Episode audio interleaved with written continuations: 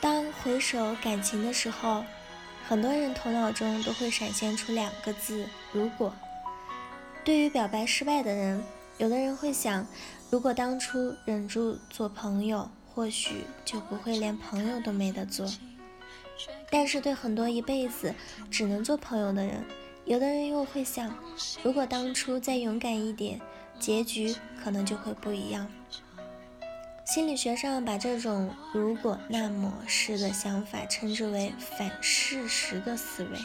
反事实思维是指针对的已经发生的事情，在头脑中假设一种与事实相反的可能性。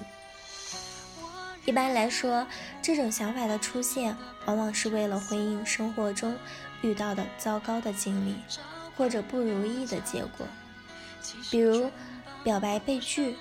感情失败等等，而一旦出现反事实的思维，就会给我们带来更多的负面情绪，比如后悔和自责。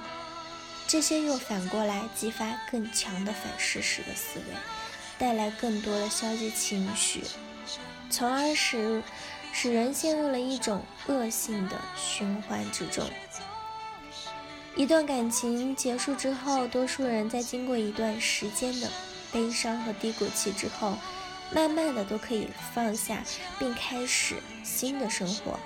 但是也有一些人会一直沉浸在过去的感情伤痛之中，难以自拔。之所以这样，其中很大一部分原因就是陷入到反事实的思维的假想之中，因为这些都是假设，注定没有答案。但是。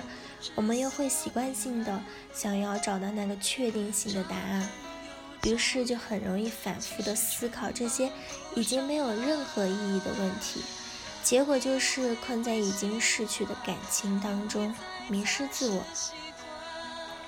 最近的研究发现，抑郁与反事实的思维关系密切，导致抑郁发生的原因有很多，而认知因素是抑郁症。产生、持续和发展的重要因素之一。身处在抑郁当中的人，最典型的一个认知就是经常容易自责，甚至有强烈的自罪感。他们会把发生在身边的很多事，尤其是那些结果不好的事，原因都归结到自己身上，经常。想，如果当初自己多努力一点，或者没有什么做事情，或许就可以改变这个不如意的结果。就像我们刚才提到的，这种想法只能加重自己的自责心理，并引发内心的无用感和无价值感，导致了抑郁情绪的产生和加重。那么，我们应该怎么调整自己，从而避免？反事实思维对我们的影响呢？第一，接受生活的不确定性。当一切尘埃落定，我们去回顾一些事情的时候，事情当中的来龙去脉以及背后的逻辑是比较容易看清楚的。但是在事情开始之初，我们需要做选择和决定的时候，其实一切都是未知的，都是充满了不确定性的。这就是为什么我们评价一件已经发生的事情很容易，但是自己去做时又发现很难的原因。生活当中，哪怕一件很小的事，站在不同的角度，都有无数个讲得通的道理和逻辑。要想从这些看起来都对的逻辑当中选择一个最好的，其实一件非常困难的事情。因此。假如最终的结果不是我们想要的，不必为此自责，这不是我们的错误，这是生活的不确定性导致我们必须承担的风险。不管重来多少次，人生都肯定有遗憾，仅此而已。心理学家认为，一个人是否智慧的一个特征，就是是否能够真切地认识到。生活的相对不确定性和不可预见性。真正智慧的人从来不去想如果这件事。第二，调整我们的归因方式，就像我们以前讨论过的，所谓的归因，就是我们把结果产生的原因归结在什么地方之上。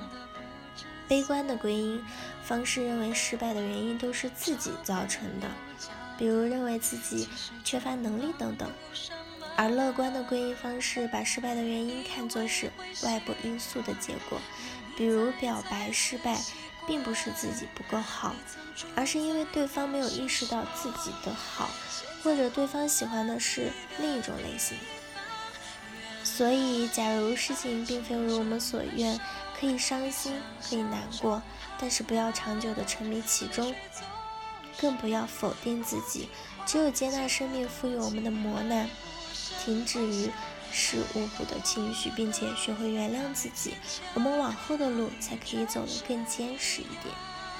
人生没有如果，每一次看似不如意的选择，都成就了独一无二的你。好了。以上就是今天的节目内容了。咨询请加微信 j l c t 幺零零幺或者关注微信公众号“甘露春天微课堂”收听更多内容。感谢您的收听，我是 c e l i n e 我们下一期节目再见。